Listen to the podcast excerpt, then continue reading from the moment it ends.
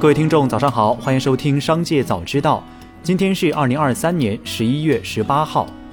首先来关注今日要闻。北京市地方金融监督管理局印发《北京市小额贷款公司监督管理办法》的通知。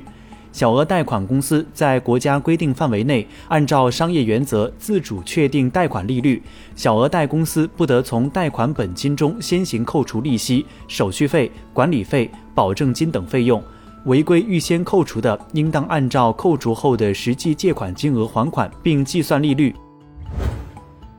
十一月十七号，针对网传海底捞取消半份菜，海底捞方面回应称，半份菜并没有取消，是在试点门店使用新餐具，统一以半份规格出品，与之前的等价等量。海底捞相关负责人解释道，近期海底捞计划调整餐具款式，同时该负责人也表示。个别菜品如毛肚，在试点中更好地结合新餐具和摆盘变化，在原有规格上增加分量，并等比例调整价格。近日，长沙市户口迁移政策进一步优化，取消自贸区人才引进落户家属随迁及投靠限制。自贸区人才引进落户时，配偶、子女、父母均可随迁及投靠落户，放宽大中专学生毕业落户限制。凡户口已迁入学校集体户的长沙高校毕业生，同时在长沙市有就业意向的，经市委人才办认定后，作为青年储备人才，按照自贸区人才引进落户政策落户。再来关注企业动态，十一月十七号，格力电器方面消息。就近期多个自媒体为了获取流量，恶意剪辑相关视频，使用低俗污秽言辞侮辱诽谤公司高管，格力电器已就多个侮辱诽谤事件向公安机关报案。近日，宝能新能源汽车集团有限公司新增三则被执行人信息，执行标的合计三千三百五十八万余元，涉及票据、追索权纠纷等。被执行人还包括宝能汽车集团有限公司、昆山宝能汽车有限公司、宝能汽车销售有限公司、深圳建业工程集团股份有限公司等。执行法院为深圳前海合作区人民法院、昆山市人民法院、广州市天河区人民法院。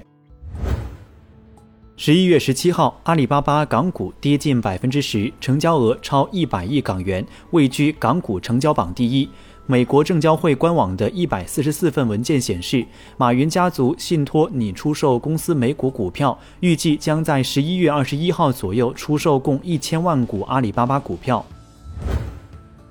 谷歌 CEO 皮查伊在接受采访时表示，中国人工智能领域的研究人才规模之大令人震惊，中国将走在 AI 领域最前沿，这是必然的。十一月十七号，网友发文称。沪商阿姨发免单券后收回，改成九点九元券。对此，沪商阿姨回应称，由于小程序系统网络波动，免单券显示出现异常，目前问题已修复并补发，为表歉意，已加送十万张九点九元新品体验券，给您造成不便，敬请谅解。近日，苹果用户吐槽 App 自动扣费三年损失八千元，客服回应目前只能退四百五十元的话题引发热议。基于我们日常在苹果手机中使用一些 App 时，难免会产生一些订阅服务。对此，苹果官网社区给出的回复是：试用期结束后，用户没有及时取消订阅，App Store 依旧会为付费 App 提供自动扣费服务，直到用户取消。这种情况下，并不是所有 App 都能成功退款。再来关注产业新闻。中央网信办开展“清朗网络戾气整治专项行动”，坚决打击斗狠 PK 等低俗不良直播行为，其中包括网络主播利用逞勇斗狠、PK 饮酒、谩骂吐脏等行为涨粉引流，在他人直播过程中利用弹幕、连麦等功能进行人身攻击，甚至怂恿鼓动自杀自残等极端行为，编造打架、约架等暴力冲突剧本，吸引网民围观，扰乱公众秩序。上市公司三季报陆续披露，据记者统计，按照证监会行业分类，有可比数据的一百家 A 股房地产公司，今年第三季度营业收入合计值已经连续两年下降，净利润连续三年下降，四十五家公司净利润亏损，亏损公司数量创出近五年同期最高，今年以来最高。